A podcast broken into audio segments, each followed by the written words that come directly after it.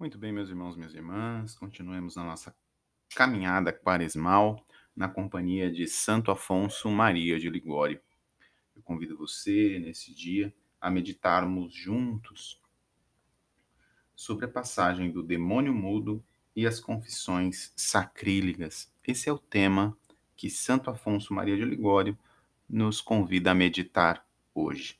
Peçamos a intercessão da Virgem Maria, que ela nos ajude nesta caminhada a produzir frutos verdadeiros de conversão. Ave Maria, cheia de graça, o Senhor é convosco. Bendita sois vós entre as mulheres, e bendito é o fruto do vosso ventre, Jesus. Santa Maria, Mãe de Deus, rogai por nós, pecadores, agora e na hora da nossa morte. Amém. Em nome do Pai, do Filho e do Espírito Santo.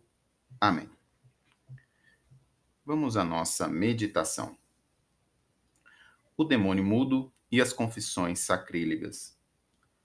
Estava Jesus expelindo o demônio e ele era mudo. Lucas, capítulo 11, versículo 14.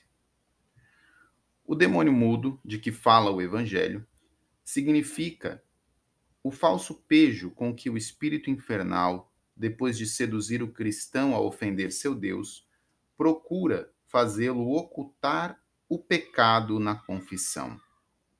Ah, quantas almas caem todos os dias no inferno por este ardil diabólico.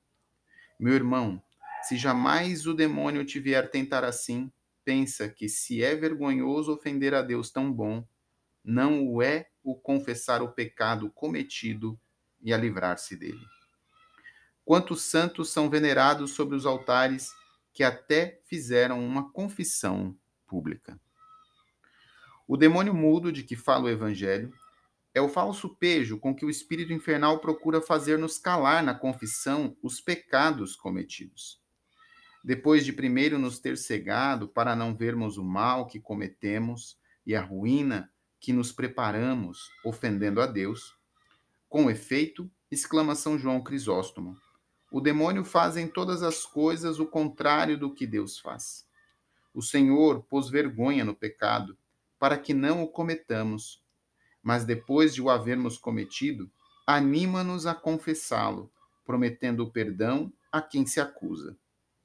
O demônio, ao contrário, inspira confiança ao pecador com a esperança do perdão, mas cometido o pecado, cobre-o de vergonha, para que não confesse.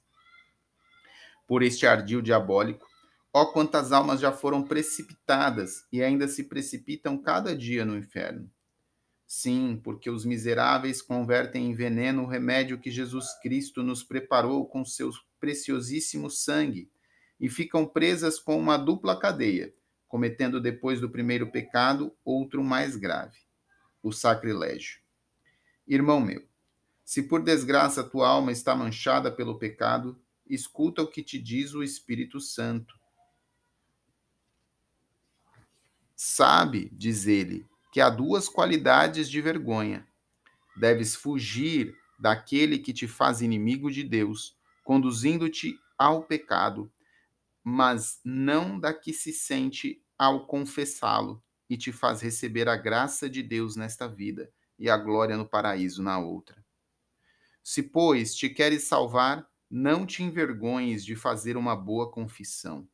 Aliás, a tua alma se perderá. As feridas gangrenosas levam à morte, e tais são os pecados calados na confissão. São chagas da alma que se gangrenaram. Meu filho, vergonhoso é o entrar nesta casa, mas não o sair dela. Assim falou Sócrates a um seu discípulo que não quis ser visto ao sair de uma casa suspeita. É o que digo também àqueles que, depois de cometerem um pecado grave, tem pejo de o confessar. Meu irmão, coisa vergonhosa é ofender a um Deus tão grande e tão bom, mas não o é confessarmos o pecado cometido e livrar-nos dele. Foi porventura coisa vergonhosa para Santa Maria, Madalena o confessar em público aos pés de Jesus Cristo que era uma mulher pecadora? Foi motivo de pejo confessar-se uma Santa Maria egípcia uma Santa Margarida de Cortona, um Santo Agostinho e tantos outros penitentes que algum tempo tinham sido grandes pecadores? Por meio de sua confissão, fizeram-se santos. Ânimo, pois, meu irmão, ânimo. Falo a quem cometeu a falta de ocultar por vergonha um pecado. Tem ânimo e dize tudo a um confessor. Dá glória a Deus e confunde o demônio, que, como diz o Evangelho, quando saiu do homem, anda por lugares secos, buscando repouso e não acha. Porém, depois de teres confessado bem, prepara-te para novos e mais violentos assaltos da parte do inimigo infernal. Ai de quem o deixa entrar novamente depois de o haver expulso. O último estado do homem virá a ser pior do que o primeiro. Ó meu amabilíssimo Jesus, iluminai o meu espírito, a fim de que nunca mais me deixe obcecar pelo espírito maligno a cometer um novo pecado. Pesa-me de vos haver ofendido, e proponho com a vossa graça antes morrer do que tornar a ofender-vos. Mas se por desgraça recair, dai-me força para sempre vencer o demônio mudo e confessar-me sinceramente ao vosso ministro.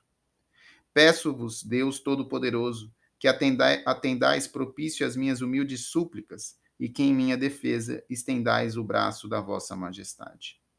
Doce coração de Maria, sede minha salvação. Peçamos à Virgem Maria, por sua intercessão, e do gloriosíssimo São José, que tenhamos a coragem de um profundo arrependimento dos nossos pecados e de uma verdadeira e sincera confissão. Ave Maria, cheia de graça, o Senhor é convosco. Bendita sois vós entre as mulheres, e bendito é o fruto do vosso ventre, Jesus. Santa Maria, Mãe de Deus, rogai por nós, pecadores agora e na hora de nossa morte. Amém. Rogai por nós, Santa Mãe de Deus, para que sejamos dignos das promessas de Cristo. Amém. Deus abençoe você. Em nome do Pai, do Filho e do Espírito Santo. Amém.